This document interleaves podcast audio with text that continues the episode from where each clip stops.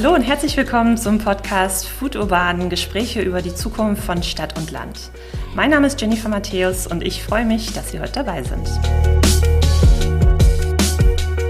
NRW Urban, das ist die Stadtentwicklungsgesellschaft des Landes Nordrhein-Westfalen. Und wir setzen Projekte zur Stadtentwicklung um, unterstützen die Kommunen in ihren Projekten vor Ort und entwickeln Ideen, wie wir alle in Zukunft gut und bezahlbar leben können. Unsere aktuelle Podcast-Folge fahren wir heute nach Bochum. Hören wir doch mal rein.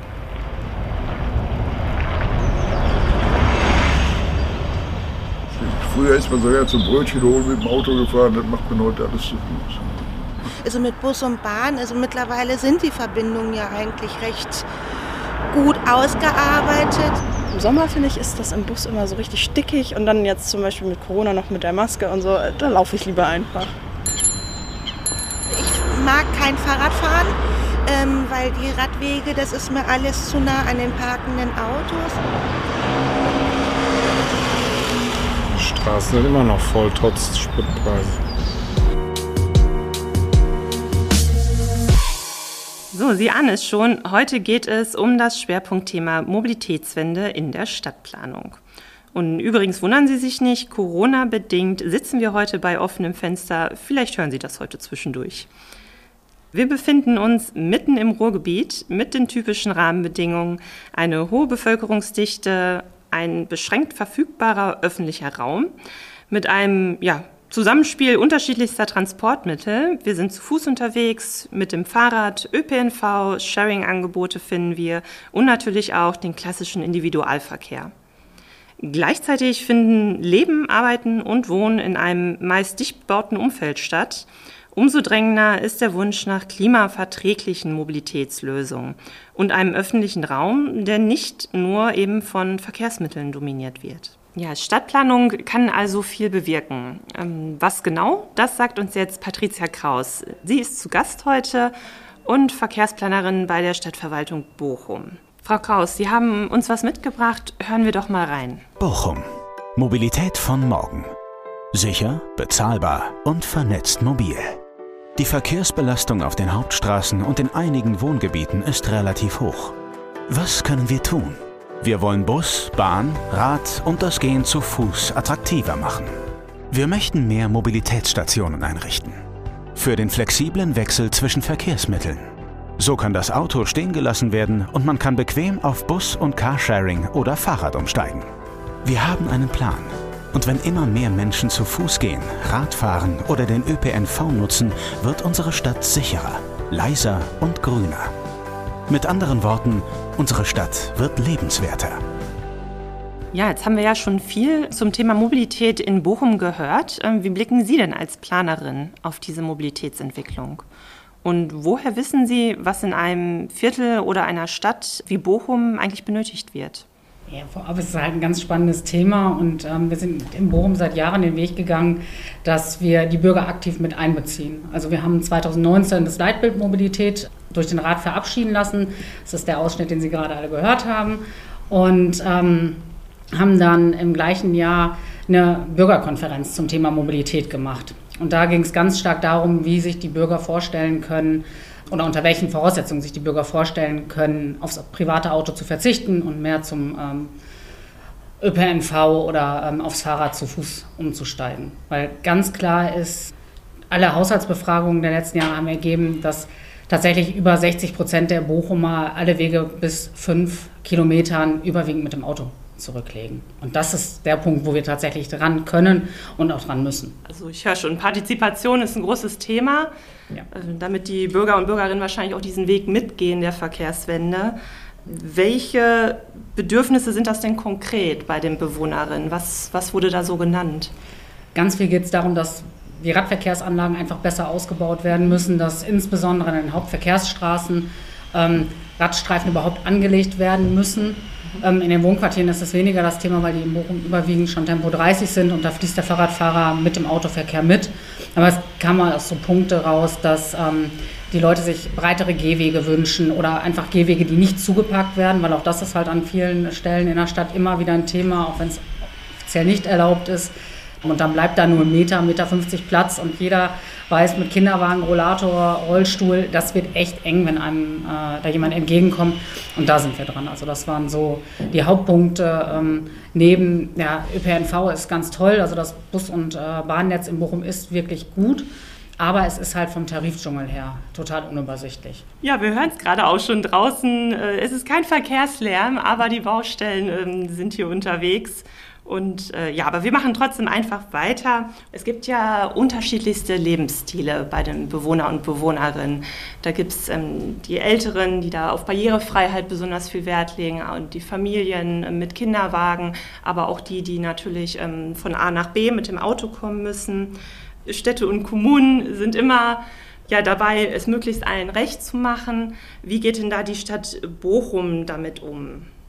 Auch wir versuchen es allen recht zu machen. Aber wir haben im Leitbild ganz klar verankert, dass wir bei den Straßen auf die Instandhaltung setzen und nicht auf den Neubau. Und ähm, wie ich gerade schon sagte, wir bauen halt sukzessive das, das Radverkehrsnetz aus, dass äh, die Hauptstraßen jetzt alle mit Radstreifen ausgestattet werden, teilweise tatsächlich zu Lasten, in Anführungsstrichen, des MIVs, also dass wir dem ähm, Autoverkehr tatsächlich eine Spur wegnehmen oder ähm, nur noch eine überbreite Fahrspur haben, um eben den Radfahrer sicher ähm, auf der Straße führen zu können. Ja, haben Sie das schon an verschiedenen Stellen ausprobiert und wie war da so die Resonanz? Ausprobiert haben wir es tatsächlich noch nicht. Aber wir haben jetzt den ersten Beschluss ähm, vom Fachausschuss, dass wir es an einer der City-Radialen in Bochum tatsächlich jetzt auch baulich umsetzen werden ab Sommer. Mhm, da sind von zwei Fahrspuren, wird eine Fahrspur eingezogen, da kommt ein breiter Radstreifen drauf und dann teilen sich demnächst Autos, LKWs und alle motorisierten Verkehrsteilnehmer halt nur noch einen überbreiten Fahrstreifen. Und äh, wie wird das gerade in der Stadtgesellschaft thematisiert? Es kommt darauf an, wen Sie fragen. Fragen Sie die Radfahrer, finden die das toll, dass die jetzt aus dem Bochumer Süden ähm, in die Innenstadt demnächst komfortabel über einen Radstreifen kommen? Fragen Sie die Autofahrer oder auch zum Teil die Busfahrer. Haben die da wirklich ja, ein bisschen Bauchschmerzen mit ähm, und befürchten einfach, dass sie länger ähm, an den Ampeln dann stehen und dass sich die Rückstaus einfach mehr verlängern, als sie heute vielleicht schon in den Spitzenstunden da sind. Aber generell ist das Bild ähm, sehr, sehr positiv. Also glaube, der Bochumer Bürger ist gewillt, aufs Fahrrad umzusteigen. Das zeigen alle Umfragen, das zeigen alle Messungen. Aber es muss halt das Angebot dafür da sein. Ja, das hört sich ja so an, ähm, als ob Politik und Verwaltung hier wirklich an einem Strang ziehen und ähm, man einfach mal experimentierfreudig an die Sache rangeht und schauen, äh, ja, was sich in den nächsten Jahren daraus ergibt. Ja, es ist bedingt so. Also das ist, ähm, wenn wir die, die ähm, beiden großen Neubaugebiete im Bochum gucken, im Ostpark, Feldmark und ähm, Hafgenscheider Höhe, die wir ähm, tatsächlich als erste im Bochum als autoreduzierte Quartiere konzipiert haben und entsprechend die Mobilitätskonzepte darauf abgestimmt haben, da war der Widerstand aus der Politik schon etwas höher. Also da ging es dann um die Themen, ne, wie geht ihr mit parkenden Fahrzeugen um und wo parken die denn dann, wenn ihr nicht genügend Stellplätze baut oder das ist äh, viel zu weit zu laufen, wenn das zentriert wird, aber da wird Herr Lemke gleich bestimmt mehr zu sagen können. Ja, das ist ein guter Stichpunkt, die Hafkenscheider Höhe. Wir haben hier heute auch Philipp Lemke dabei, ähm, Projektleiter bei NRW Urban. Und äh, Philipp, du begleitest von Seiten der NRW Urban die Projekte in Bochum, ähm, Hafkenscheider Höhe und äh, das Quartier Feldmark.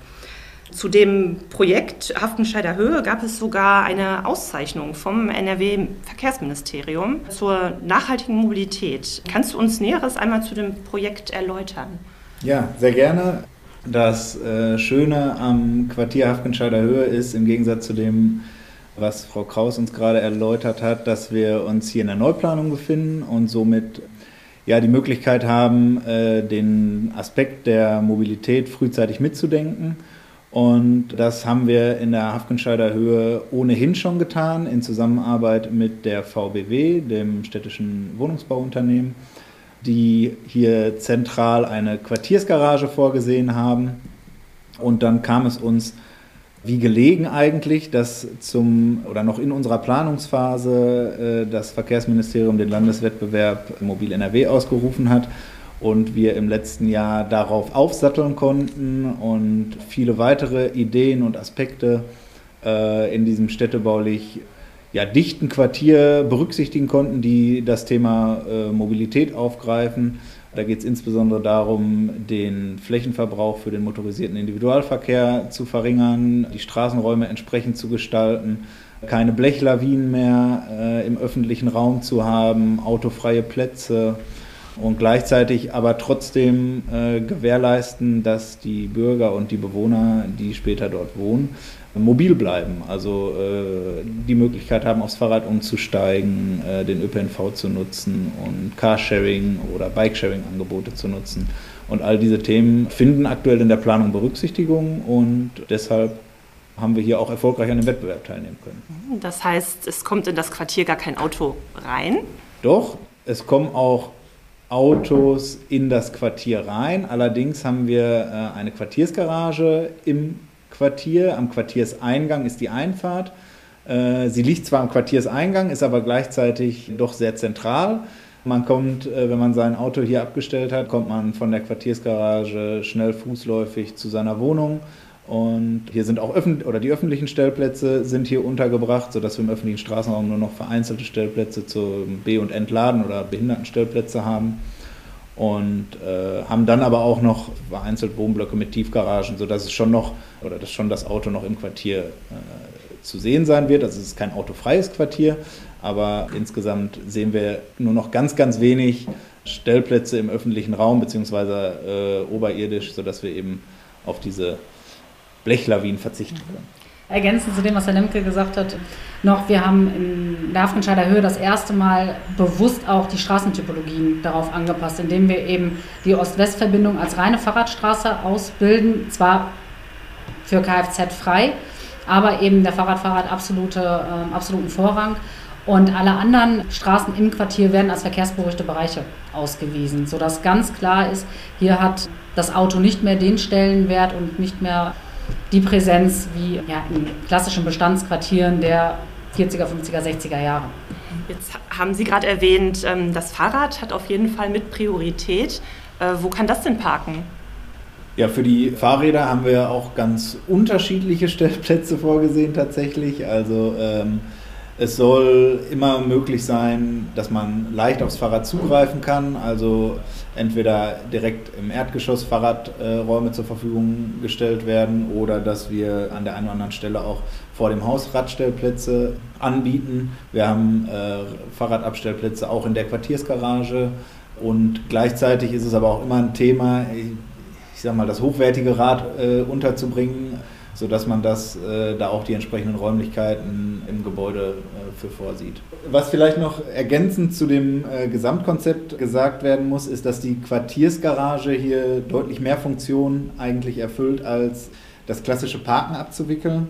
In der Quartiersgarage soll auch integriert werden eine Mobilitätsstation und äh, was ist so eine Mobilitätsstation? Das ist genau der Ort, an dem ja, Autos äh, zum Verleih zur Verfügung gestellt werden, E-Autos, aber auch in ganz verschiedenen Größen, also so dass der ähm, Bewohner sagen kann, heute muss ich einen Großeinkauf machen oder will mit meiner ganzen Verwandtschaft irgendwo hinfahren und leihe mir einen Bulli aus und am nächsten Tag will ich vielleicht mal nur zwei Orte weiterfahren und jemanden besuchen und leihe mir dafür mein Smart aus oder ein kleineres Auto eben. Und das sind alles Sachen, die da abgewickelt werden, auch in der Quartiersgarage. Bikesharing ist auch ein Thema. Oder wenn ich beispielsweise große Einkäufe habe, sollen da auch Bollerwagen zur Verfügung gestellt werden, sodass ich meine Einkäufe von der Quartiersgarage zu meiner Wohnung bringen kann. Also es ist ganz innovativ, hat ganz, ganz viele verschiedene Ansätze. Und bei der Betrachtung des Gesamtquartiers ist, ich sage mal, direkt gegenüber der Quartiersgarage ein äh, Quartiersplatz. Und hier soll dann auch eine Mobilitätszentrale entstehen. Das kann man sich vorstellen wie ein kleines Ladenlokal, in dem ja, eine Fahrradwerkstatt untergebracht ist, in dem ein Ansprechpartner für das Thema Mobilität äh, zur Verfügung steht und wo auch vielleicht andere Nutzungen noch untergebracht werden können, wie eine Paketstation oder ähnliches. Genau, wo es soll ein Ort sein, diese Mobilitätszentrale, wo ich als Bewohner, Bewohnerin des Quartiers hingehen kann, wenn ich Fragen habe, egal welcher Art, rund um das Thema Mobilität. Also wo fährt der nächste Bus, mit welcher Straßenbahn fahre ich am besten äh, nach Langendreher oder zum Hauptbahnhof, was kostet das Ticket, welche Ticketstufe wäre es da oder so banale Fragen wie, ähm, ja, wie kann ich mir denn das Auto ausleihen, was da unten in der ähm, Mobilstation in der Quartiersgarage drin steht. Und ähm, das würde ich vielleicht nochmal ergänzen, dass der maximale Fußweg von der Quartiersgarage, also von meinem privaten Stellplatz zur Wohnung, sind unter 100 Meter. Also das ist wirklich, ne, glaube, wenn man in einer, in einer, Großstadt wohnt und keinen Stellplatz direkt an der Wohnung hat, dann äh, läuft man mitunter auch eben 100, 200 Meter. Und wir muten oder sagen immer, dass eine gute ÖPNV-Anbindung dadurch charakterisiert ist, dass die Entfernung zur Haltestelle so in so einem Radius von 400 Metern ist. Also es ist tatsächlich auch den Autofahrern ja mal zuzumuten, ähm, mehr als 10 Meter bis, bis zur Haustür zu laufen. Vom Quartier selber aus ist nicht erkennbar, dass dahinter eine, ähm, ein Parkhaus mit, mit 330 Stellplätzen ist. Ja, die hat man wirklich nicht gesehen. Also ein halbes Geschoss nach unten, aber fünf Geschosse nach oben. Ja. Also die versteckt sich tatsächlich hinter den oder zwischen den äh, Wohngebäuden. So gibt es kein Beispiel für. Ja. Das erste Mal. Ja, die, die Lösung hört sich absolut äh, total innovativ an. Sind die Menschen tatsächlich schon bereit, den Parkplatz eben nicht vor der Tür zu haben? Das ist die ganz spannende Frage. Auf der anderen Seite dürfen wir in Bochum halt auch nicht vergessen, dass wir 20 Prozent Bewohner, Bewohnerinnen haben, die überhaupt keinen eigenen Pkw haben. Also das, das wird ein Quartier werden, was halt auch gezielt wahrscheinlich solche Leute anspricht und eben auch äh, Leute anspricht, die bewusst mal auf das Fahrrad umsteigen, die sagen, ja, ich brauche irgendwo einen Stellplatz, aber dann ist der mhm. eben äh, 100 Meter entfernt, da gibt es einen Bollerwagen, da packe ich meine Getränkekisten drauf, bringe äh, die Einkäufe zum Haus und beim nächsten Mal nehme ich den Bollerwagen wieder mit zurück und stelle ihn da wieder ab. Also das ist gerade das Spannende daran. Ja, und warum brauchen wir solche innovativen Konzepte eigentlich? Ähm, wir schauen uns die Mobilitätswende jetzt einmal aus einer anderen Flughöhe an. Und dafür haben wir Jens Kohn heute zu Gast. Er ist äh, Stadtplaner bei NRW Urban. Und Jens, du bekommst seit den letzten Jahren schon die Mobilitätsentwicklung mit. Sag doch mal, warum brauchen wir eigentlich solche innovativen Konzepte? Ja, hallo erst nochmal in die Runde. Ähm, ja, warum brauchen wir sowas? Weil wir letztendlich in den äh, letzten Jahrzehnten mit Sicherheit auch über unsere Verhältnisse gelebt haben, weil wir in unseren Städten merken, dass wir mit dem zunehmenden Verkehrsaufkommen auch irgendwo an die Grenzen gestoßen sind, dass das Leben in der Stadt teilweise aufgrund der vielen Emissionen und anderer Einflussfaktoren nicht mehr so lebenswert ist, wie es sein könnte. Und weil wir natürlich auch an unsere Ressourcen immer mehr gehen, unsere Ressourcen verbrauchen und ähm, Deswegen ist es wichtig, weil das sind ja unsere Lebensgrundlagen, äh, die wir damit beeinflussen, dass wir selber als Unternehmen, aber das wird in den Städten genauso gesehen, da rangehen und die Lebensqualität wieder vor allen Dingen auch in den Städten verbessern. Die Städte, die sehen ja nun mal jetzt so aus, wie sie sind. Ähm, und die wurden schon seit Jahrzehnten zugebaut äh, mit Straßen, Wohnviertel, Parkflächen, mit wenig Grün vielleicht auch dazwischen. Diese Strukturen, wie bekommt man die denn jetzt verändert? Da kann man generell nochmal unterscheiden in Bestandsquartiere und äh, in Neubauquartiere. Patricia Kraus hat ja auch schon darüber gesprochen, auch Philipp Lemke. Thema Quartiersgaragen. Wir haben jetzt gerade ein Wettbewerbsverfahren durchgeführt in einer Kommune in der Nähe von Köln. Da wurde das Ganze Mobilitätsscheunen genannt. Äh, Im Prinzip sind das immer die Herausforderungen. Ich lebe in der Welt von heute, aber ich plane natürlich für morgen. Und wir haben heute immer wieder viele Bürgerinnen und Bürger, die sagen, äh, ihr plant an der Realität vorbei mit einem Stellplatzschlüssel von 1,5. Äh, meine Nachbarin, die hat drei Kinder und die haben fünf Autos vor der Tür. Wie soll das funktionieren? Äh, aber in 20 Jahren im Idealfall bei den technischen Fortschritten, die wir machen, vor 30 Jahren gab es noch kein Internet. Wenn ich das meinem Sohn erzähle, der ist 16, dann sagt er, wie, Wieso? das geht doch gar nicht, ja? Und äh, wir wissen nicht, was in 20 Jahren ist. Vielleicht fliegen wir dann alle zur Arbeit mit der Drohne. Äh, da kann man ja heute drüber lachen. In 20 Jahren wird man sagen, habe ich dir doch gesagt, ne? ich, ich habe recht behalten. Äh, oder ich habe on demand mein Fahrzeug, wie Philipp Lemke gerade sagte. Bei den Mobilitätsstationen kann ich heute schon äh, den Fiesta nehmen, um zum Termin zu fahren und den Bulli, um mit meiner Familie in Urlaub zu fahren. Das mache ich dann mit meinem Handy und dann kommt das Auto von alleine dahin gefahren und dann fährt es danach woanders hin und dann nutzt der Nächste das und dann wird aus 70 Millionen Fahrzeugen, die wir derzeit in Deutschland haben, werden auf einmal 30 Millionen. Und äh, 30 Millionen Fahrzeuge weniger, äh, wenn man das jetzt umrechnet, äh, ich habe mir mal so ein paar Zahlenspielchen erlaubt, äh, weil das dann sehr plastisch wird. Wenn ich 70 Millionen Fahrzeuge habe, Stand 1. Äh, Januar 2022, Äh, ein Stellplatz, äh, Patricia Kraus wird äh, hoffentlich sagen, das passt so, zweieinhalb Meter mal sechs, macht 15 Quadratmeter. Das macht 100.000 Hektar Fläche. Natürlich kann man jetzt nicht sagen, die hat man dann so vorliegen, weil das einzelne Parkplätze sind. Aber nur mal um zwei Themen da aufzumachen. Das eine ist Wohnraum für Menschen schaffen, äh, was uns umtreibt in allen Kommunen und ähm, also zumindest in den Wachstumsregionen und das strahlt ja immer mehr aus in die Umgebung. Dann haben wir Wohnraum für 9 bis 15 Millionen Menschen äh, bei ähm, 35 bis 60 Wohneinheiten pro Hektar, was jetzt wirklich auch nicht so viel ist. Das ist eine Menge Holz und macht das schon mal sehr, sehr klar. Oder Thema Klima, Sie hatten es auch gerade angesprochen, äh, Frau Kraus. Ein ausgewachsener Buchenwald, der 100, 150 Jahre alt ist, hat 60 Buchen pro Hektar. Eine Buche in diesem Alter transpiriert oder verdunstet pro Tag 500 Liter Wasser. Was das ausmacht für ein Stadtklima, das ist unglaublich. Und das sind Chancen, äh, die man hat, um auch das Stadtklima und unser Leben, unsere Lebensqualität deutlich zu verbessern. Und umgerechnet auf die 100.000 Hektar sind das 3 Billionen Liter Wasserverdunstung pro Tag. Wir alle wissen, dass der Regenwald im Amazonas unser gesamtes Weltklima maßgeblich mit beeinflusst, positiv. Und wenn man das in Deutschland umsetzen würde, würde das nicht nur das Mikroklima in dem jeweiligen Quartier, sondern auch in Europa verändern können. Das ist jetzt sehr groß gedacht, aber ich glaube, das muss man tun. Vor den Herausforderungen, vor denen wir stehen, kann man nicht groß genug denken. Muss ich mal vorstellen, ein Pkw-Stellplatz ist so groß wie das durchschnittliche deutsche Kinderzimmer. Das ist immer so, so ein plastisches Bild, was einem bewusst macht, wie viel Platz das eigentlich wegnimmt. Wenn man dann davon ausgeht, dass dieser Stellplatz 23 Stunden am Tag belegt ist, einfach durch eine Blechlawine vom Tag, dann haben wir das, na, spiegelt das ganz gut wider, dass wir auf jeden Fall was nicht nur im Hinblick auf das Mobilitätsverhalten machen müssen, sondern eben auch für, für, fürs Klima. Und ähm, ich kann auf diesen 12,5 Quadratmetern nämlich auch mal locker zwei Bäume pflanzen, die äh, genügend Entwicklungsfläche haben, äh, um da auch dauerhaft stehen zu bleiben. Ja, dann noch eine persönliche Frage zum Schluss. Was wünschen Sie sich denn für die Mobilität von morgen, Frau Kraus? In meiner Vorstellung ist die Straße dann mehr als ein reiner Verkehrsweg.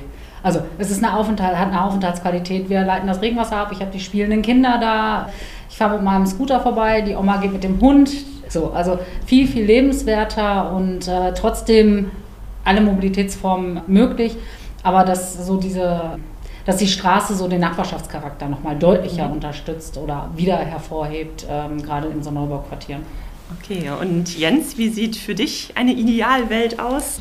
Äh, letztendlich brauchen wir mehr Platz für Menschen, äh, den wir schaffen müssen, weil die Stadt muss einen Maßstab für den Menschen bieten. Und dann fühlt er sich da auch wohl. Und wir haben jahrzehntelang äh, als Maßstab das Auto oder die Fahrzeuge verwendet, das sieht man überall. Und da müssen wir von runter und dann haben wir automatisch damit eine intelligente und effiziente Mobilität. Und wir haben mehr Grün und wir haben glückliche Menschen und gute Städte.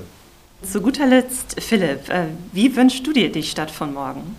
Ja, ich denke, dass das auch der zentrale Aspekt ist, äh, dass wir es schaffen, möglichst viel der Stellplätze aus dem öffentlichen Raum bzw. aus dem Straßenraum zu entfernen, um einfach Flächen zu entwickeln. Also ich habe vor meinem inneren Auge viele Straßen in Bestandsquartieren, die wunderschön sein können, das zum Teil auch sind, aber aktuell durch viele parkende Autos blockiert werden. Und wenn man sich diese Autos mal wegdenkt, dann kann man einerseits die Flächen ganz anders nutzen, sei es für Aufenthaltsflächen, Flächen der Begegnung, aber auch ja, die Flächen entsiegeln und somit was Gutes fürs Klima zu tun. Und äh, das sind so, ist so das, was ich vor meinem inneren Auge habe und äh, ich glaube, das würde den Städten sehr gut tun. Das hört sich großartig an. In genau so einer Stadt würde ich gerne leben.